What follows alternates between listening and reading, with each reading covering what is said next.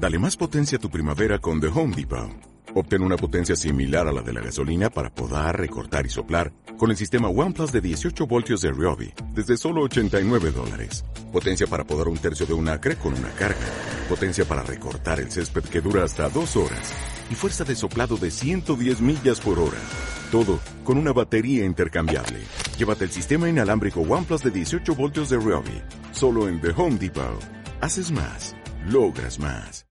Thank you.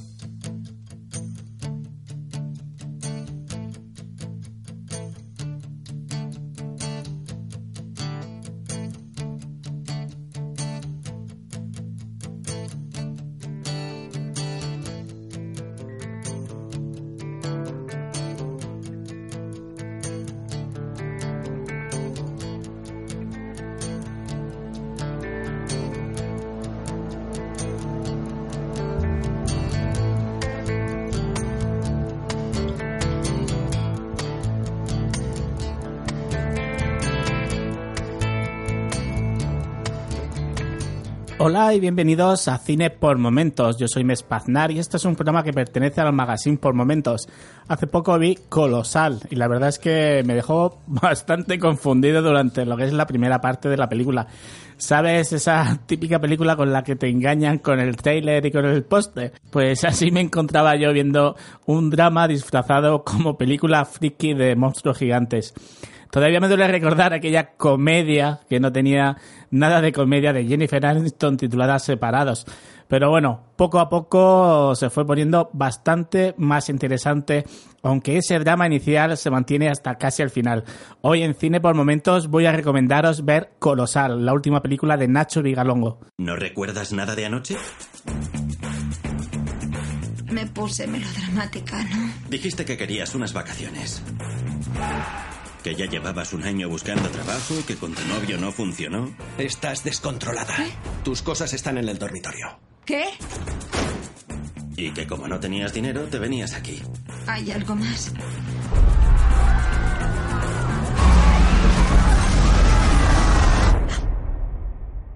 ¿No te acuerdas de nada? La naturaleza sin precedentes. ¿No sientes un cosquilleo como cuando sabes que estás viendo algo que cambiará la historia? ¿Estás bien? Sí, tengo un tic nervioso, como un picor. Dios mío. Apareció. Mismo sitio, misma hora. Hizo un montón de gestos raros con las manos.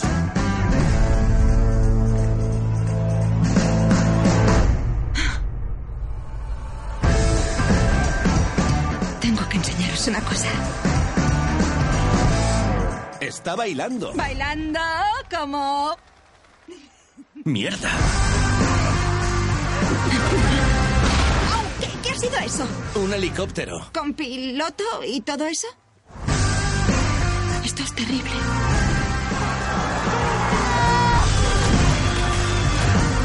Dale ese espectáculo. Esta película, dirigida, como os decía, por Nacho Vigalongo e interpretada en sus papeles principales por la siempre encantadora Anne Hathaway y Jason Sudeikis, se estrenaría en el Festival Internacional del Cine de Toronto el 9 de septiembre de 2016.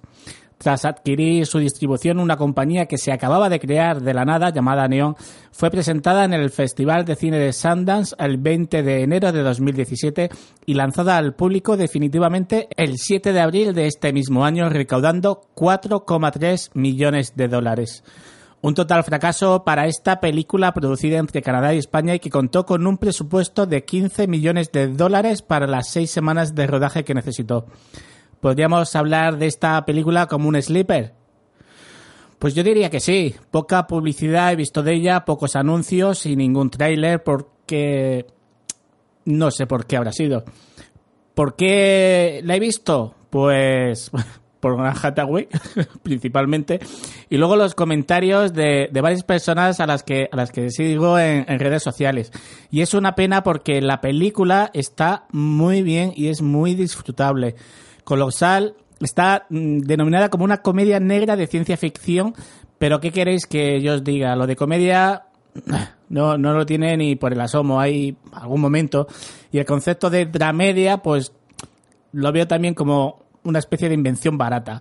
Esto es un drama, claramente, un drama con el que nos hablan del abuso psicológico y del acoso mientras lo mezclan con una ciencia ficción la más de interesante. La sinopsis eh, no merece mucho destripe, de hecho os pediría que os ahorrarais leer o ver mucho sobre ella y ni siquiera el tráiler. La verdad es que el, escuchar solo el audio también os, os va a evitar algún que otro spoiler entre comillas y es mucho mejor empezar a verla sin saber absolutamente nada. Eso sí, tened paciencia porque el comienzo es lento pero necesario. Debemos de, conocer a la protagonista, una escritora en paro que tiene un claro problema con el compromiso, pero que más aún lo tiene con el alcohol, con el que habitualmente termina pues durmiendo la mona en cualquier sitio. Una persona con tintes claramente autodestructivos que consigue que su pareja la eche del piso donde conviven y terminando ella en el pueblo donde creció y donde comenzará a encontrarse con antiguos amigos. Y mientras tanto, un kaiju aterroriza a Seúl. Es, muy curioso cómo durante la película pasamos tan suavemente sobre los tramos de la historia sin importarnos lo más mínimo el mundo fantástico que rodea la vida de la protagonista tras su presentación inicial y su llegada de nuevo a ese pueblo natal una facilidad también al pasar del drama al fantástico y volver combinando ambos, tanto drama como fantástico, al final de la película para ofrecernos un clímax muy intenso rodeado de personajes rotos desde la infancia. Porque esta película, más allá de Kaijus, es una de las películas más humanas y con personajes desafiantes que podrás ver. Personajes que, a pesar de su aparente madurez, no son más que perdedores que buscan culpar a otros de los que para ellos son sus tristes vidas ahogadas entre el alcoholismo y que pasan de ser personajes la más de agradables a mostrarnos cómo no son más que abusadores y manipuladores cuando no consiguen aquello en lo que se han fijado. Hathaway fue la primera en sumarse al proyecto cuando aún no había ayuda financiera y cuando oyó hablar del guion. Tras leerlo, tuvo claro que ella quería hacer esta película. Es muy posible que sin ella en el reparto esta película no tuviera la fuerza que tiene ni hubiera llegado al público que ha llegado y ni con esas. Si es cierto que ha sido muy alabada en distintos festivales. Uno de los problemas con los que se encontraron para, para recaudar financiación fue que nada más empezar, Toho, la productora de cine japonesa, los demandaría porque estaban usando contenido y la imagen de Godzilla en las notas de prensa enviadas por correo a posibles inversores para que pudieran tener una visión más cercana del proyecto.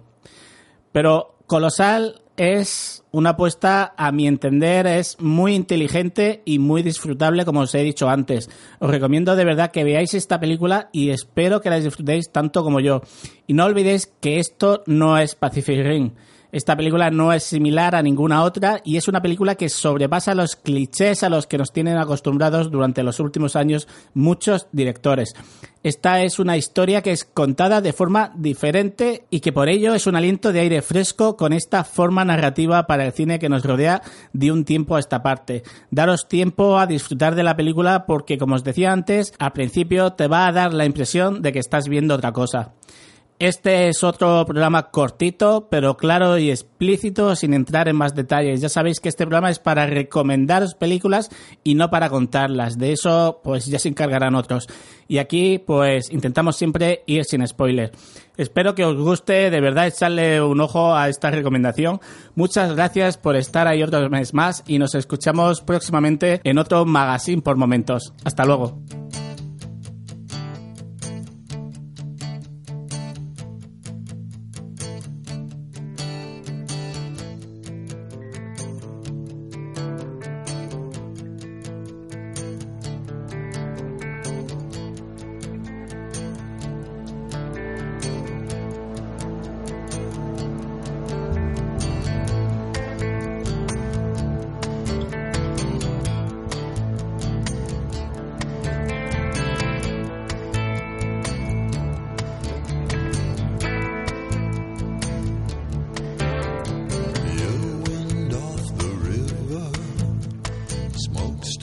fade to black. This town's my own, riding free and alone, and I ain't looking back. Maybe I know some people, maybe I break some rules, but this is the street I got to compete.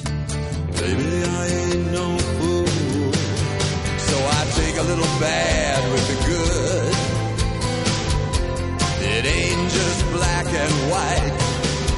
Gotta deal with